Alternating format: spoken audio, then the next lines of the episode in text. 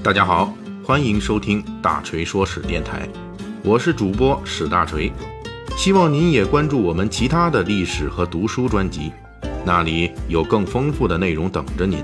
您也可以关注我的微信公众号“大锤说史”，在那里您可以伴着文字听我的声音。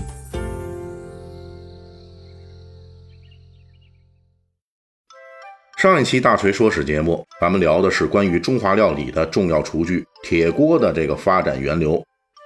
咱们大锤说史栏目啊，这个宗旨就是讲一些这个奇怪的历史啊。本期呢，我们继续来聊吃，我们继续说这个与中华料理密切相关的另一件厨具，它的发展史。这什么呢？就是刀，就是菜刀的发展史。在我国，菜刀拥有非常悠久的历史，最早的雏形可以上溯到。猿人时代，比如生活在陕西的八十万年前的蓝田人，这些远古人类使用的尖状石器就能切割动物身上的肉，切断植物的根茎。当然了，这种旧石器时代的工具比较粗糙，一般人根本看不出来这东西像后世的菜刀，只能说具有类似的切割功能。到了大约四千五百年之前的龙山文化时期，专用于厨房的菜刀就已经出现了。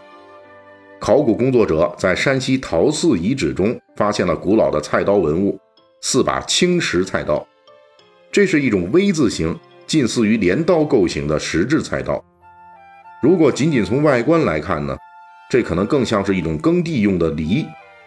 但是它确实是真正的远古时代的菜刀，因为跟着它一起出土的还有七块同一时期的木质砧板，而且在这四千五百年前的菜刀和砧板之下。则是猪骨和肉块的残迹，这些证据构成了完整的证据链，足以说明这种造型类似回旋镖的石头家伙是中华菜刀的真正始祖。这里大锤需要特别说明一下，陶寺遗址出土的这种祖宗级的菜刀，实际上呢是厨刀。厨刀这个词，它是包括了切菜刀、切肉刀等等在内的各种厨房刀具的总称。也就是这一时期的厨刀啊，是具有多功能的菜刀。进入奴隶制社会之后，这些石质厨刀逐渐进化为青铜厨刀，并在商代墓葬出土文物中偶有出现。到了先秦时期，这类菜刀逐步开始专业化了。最著名的文献记录就是《庄子》中对厨刀的描述，也就是《庄子》中的养生主这个庖丁解牛啊。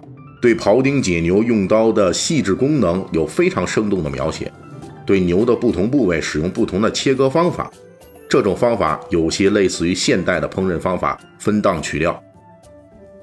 厨刀经过秦汉时期的发展，逐步从笼统的刀具分类中分离出来，成为专门按照厨房需求而制造的刀具，并且在汉代已经出现了稀少的钢制厨刀。由于厨刀功能的逐步分解。到了唐代，已经出现了快刀和菜刀的明确区别。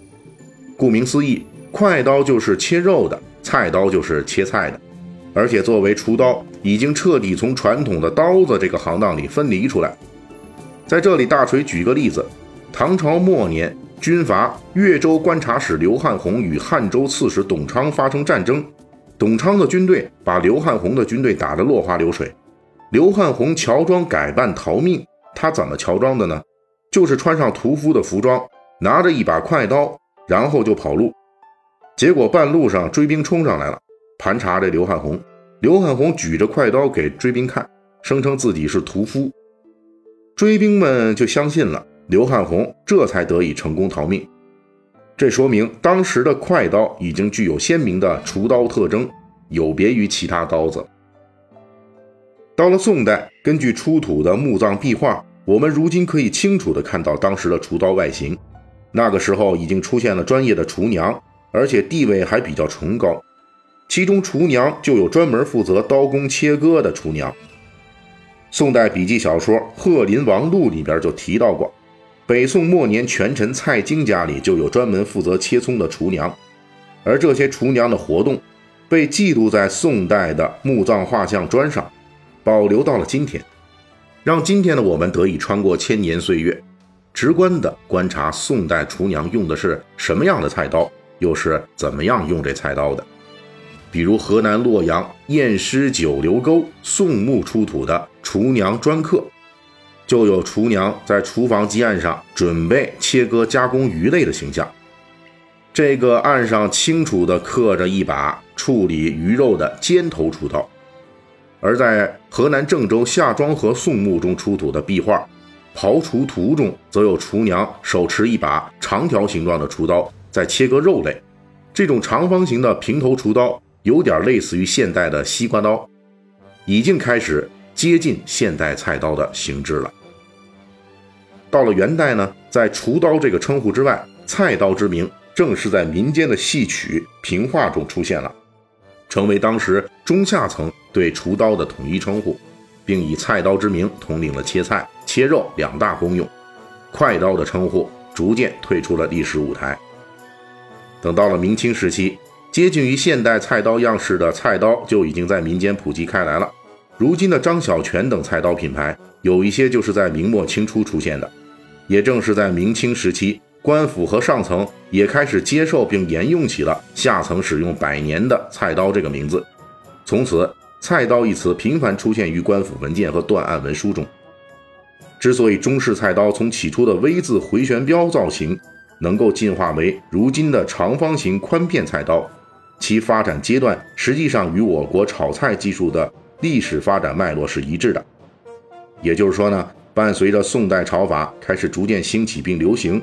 菜刀逐渐开始向今天的模样进化，这是因为中华炒菜中需要大量的切片、切丝儿、切段儿的工艺，而宽片儿的这个长方形菜刀，因为是长方形，上部重量远大于尖刀，能够依靠自身重量，迅速并高效地完成切丝、切片、切段儿的工艺，这是西式尖状厨刀实现起来非常困难的功用。